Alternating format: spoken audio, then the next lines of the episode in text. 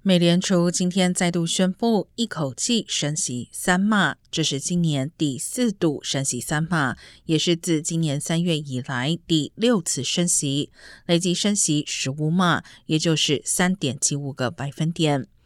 根据劳工部上月数据，美国九月消费者物价指数 CPI 年增百分之八点二，略低于八月的百分之八点三增幅，但高于市场预期的百分之八点一。